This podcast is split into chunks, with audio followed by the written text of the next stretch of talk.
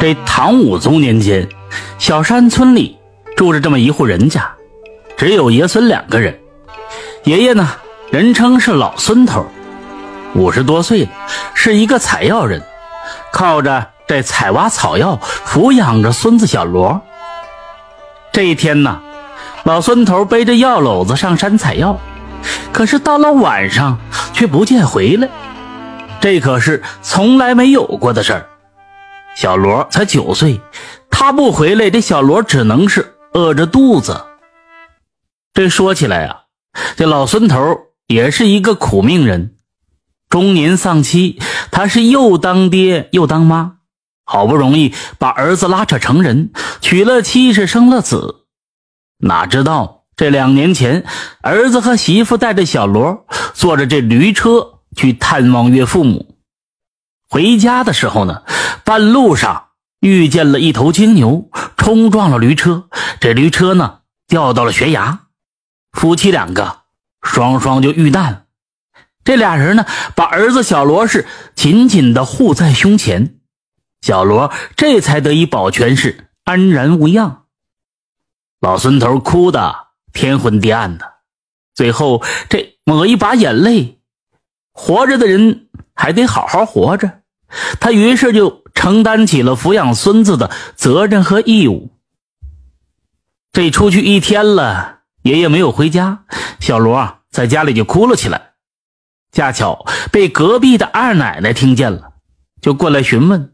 得知这老孙头到现在都没回家，他于是呢把这小罗喊到家里吃饭，晚上呢就在他家睡了。等到了第二天。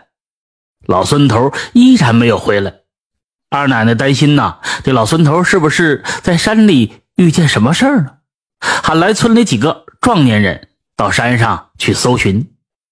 他们一直搜寻了两天，也不见这老孙头的踪影，只得是放弃了。小罗总是哭着喊着要爷爷，二奶奶流着眼泪说：“小罗，别怕啊。”你爷爷不会丢下你不管的，万一他有一个什么三长两短的，没事啊，别怕，二奶奶养你。可是他哪里能劝得住这小孩子？小罗是常常从梦中就能哭醒。就在人们对老孙头的生还是死已经不抱任何希望的时候，在第七天的晚上，这老孙头突然回来了。小罗扑进爷爷的怀里啊，大声哭道，喊着：“爷爷，爷爷，我以为你不要我了呢，你去哪儿了？”老孙头笑着说：“哎呀，这傻孙子，你是爷爷的心肝宝贝儿，爷爷怎么会舍得丢下你不管呢？”二奶奶快人快语责怪说：“哎，大哥，你说你这些天到哪儿去了？把我们都担心死了。”老孙头笑着说：“哎，你别说，我这不小心当时掉进了一个地洞里，在这地洞里呢，困了好几天，好不容易啊，我找了出口才走出来。你猜怎么着？我在地洞里捡到一药篓的这金疙瘩。大伙呢围上来观看，果然发现这药篓子里啊装满了金疙瘩，都恭喜这老孙头发了大财。”老孙头把这金疙瘩背到县城里，换了两千多两银子。回来之后呢，村里十几户人家，他每人家都送了五十两，说是呢帮着小罗结善缘。哪天他要是不在了，希望大家多多照顾小罗。剩下的银子，老孙头是置办了良田，翻修了房子。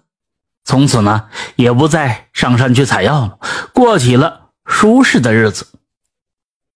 这一转眼，小罗十八岁了，老孙头帮他张罗了一家亲事。又过了一段时间呢，他给小罗操办了婚礼。婚礼这天晚上，全村男女老少都来庆贺。在这酒桌上，老孙头举起酒杯劝酒，劝完酒，他说道。大家伙都注意了啊！这小罗呢，已经成家立业了。我呀，也该走喽。大家都觉得非常奇怪，你好好的喜庆日子，老孙头怎么会说这种不吉利的话呢？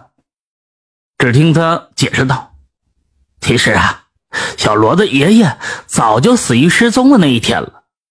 他采药的时候呢，从悬崖上失足摔下去，当场就摔死了。我给他埋在了悬崖下，立着一块石碑。小罗，你日后可以去祭拜你的爷爷了。”大家都惊讶不已。小罗就说：“爷爷，你莫非是高兴糊涂了吧？您这不是好好的吗？”老孙头笑着说：“那么我是谁呢？容我细细道来。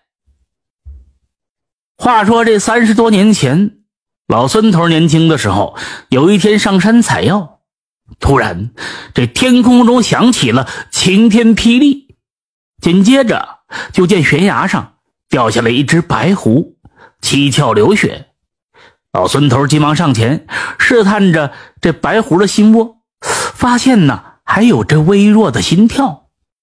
他是采药人，自然懂得一些医理，急忙是采来一些草药，捣成汁液，滴进了白狐的嘴里，然后就把它抱回家。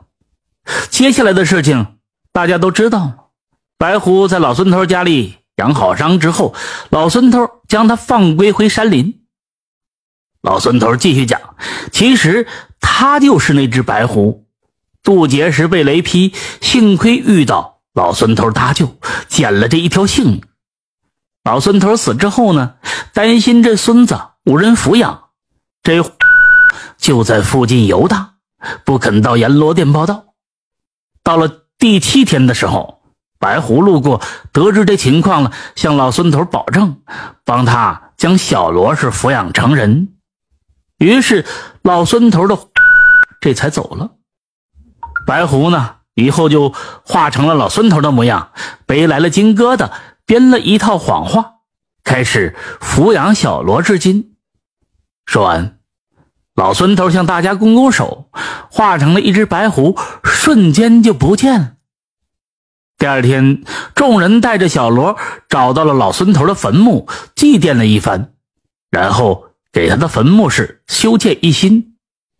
从此之后，每一年的清明节，孙小罗都会去祭奠一番。故事讲到这里，大家有没有心生感慨？只因为这老孙头救了白狐一命，白狐帮他抚养了八九年的孙子，可谓是有仁有义。这故事告诉我们一个道理：但行好事，福报自来。总是在人生最关键的时刻，福报会来助力。这故事呢，虽然采用了荒诞的情节，意在是借势喻理，请不要与封建迷信对号入座。感谢收听名城故事会，喜欢听故事的朋友，那就点个关注吧。